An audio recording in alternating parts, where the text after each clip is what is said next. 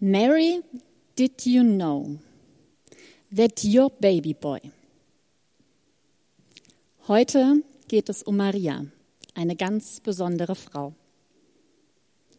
Und diese Liedzeile ist aus einem bekannten englischen Lied.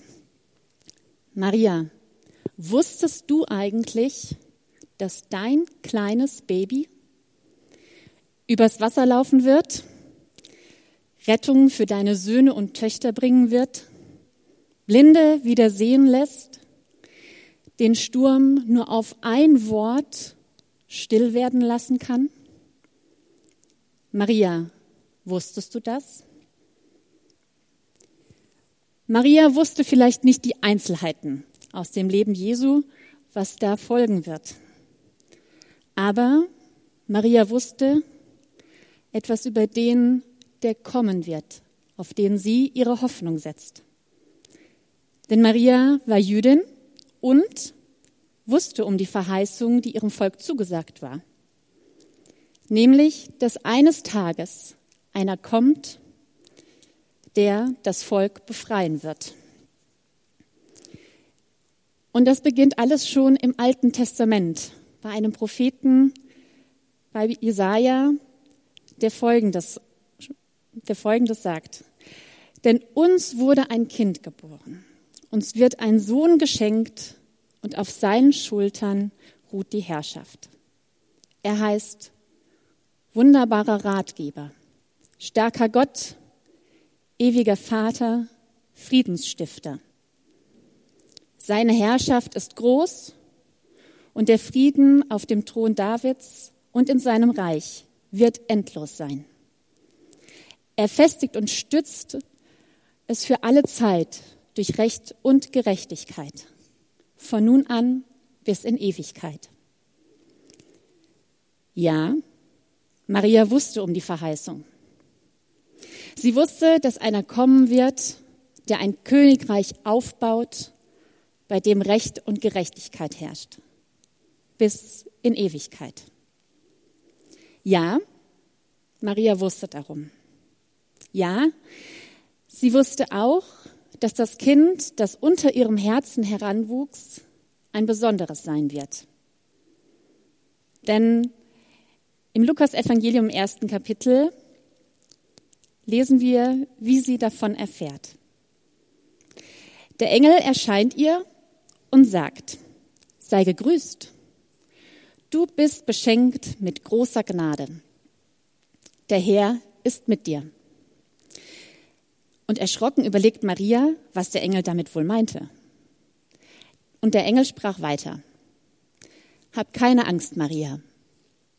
Du hast Gnade bei Gott gefunden.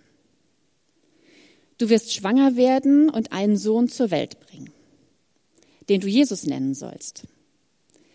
Er wird groß sein und Sohn des Allerhöchsten heißen. Gott, der Herr, wird ihn auf den Thron seines Vaters Davids setzen. Er wird König sein über das Haus Jakob in Ewigkeit und sein Reich wird kein Ende haben. Ähnliche Worte, wie wir sie schon im Alten Testament gelesen haben. Ja, Maria wusste also um die Besonderheit, die da kommen wird. Aber was macht das mit einer jungen Frau, die gerade erst einen fashion-jungen Mann kennengelernt hat, mit ihm verlobt ist und sich vorstellt, wie sie das Haus einrichtet, wie sie Familie gründen werden, wie wohl das Leben so wird? Was macht das mit solch einer jungen Frau? Eins ist sicher, es wird viel durcheinandergewirbelt. Einerseits der Engel und die klare Ansage, deine Schwangerschaft bzw. das Kind in deinem Bauch wird kein normales sein. Und gleichzeitig ist sie aber eben eine einfache und normale schwangere Frau. Morgenübelkeit, der Hormonhaushalt ist durcheinandergewirbelt und gegen Ende hat sie vielleicht auch Rückenschmerzen gehabt, weil doch der Bauch recht groß wurde und das vielleicht auch ein bisschen anstrengend war. Und dann zu allem noch dazu diese dämliche Volkszählung. Jetzt hochschwanger, dann auch noch los, quer durchs Land, irgendwo hin, irgendwo ins Nirgendwo. Zumindest gefühlt. Und dann vor Ort kein Ort zum Schlafen, keine Herberge, die frei ist. Der König, auf den sie hofft, auf den ihr Volk hofft, der kommt zur Welt. Irgendwo im Nirgendwo. In einem Stall. Ein Baby, ein Säugling mit ganz normalen Bedürfnissen. Schlafen, trinken, Windeln wechseln. Wie muss sich das für Maria angefühlt haben? Diese Spannung zwischen angekündigtem Königreich und der Realität. Ich weiß nicht, wie es Maria ging, aber mir würde es schwer fallen, diese Spannung auszuhalten bzw. zueinander bekommen zu können. Klar, jeder fängt mal klein an. Kein König oder Kaiser ist bislang vom Himmel gefallen.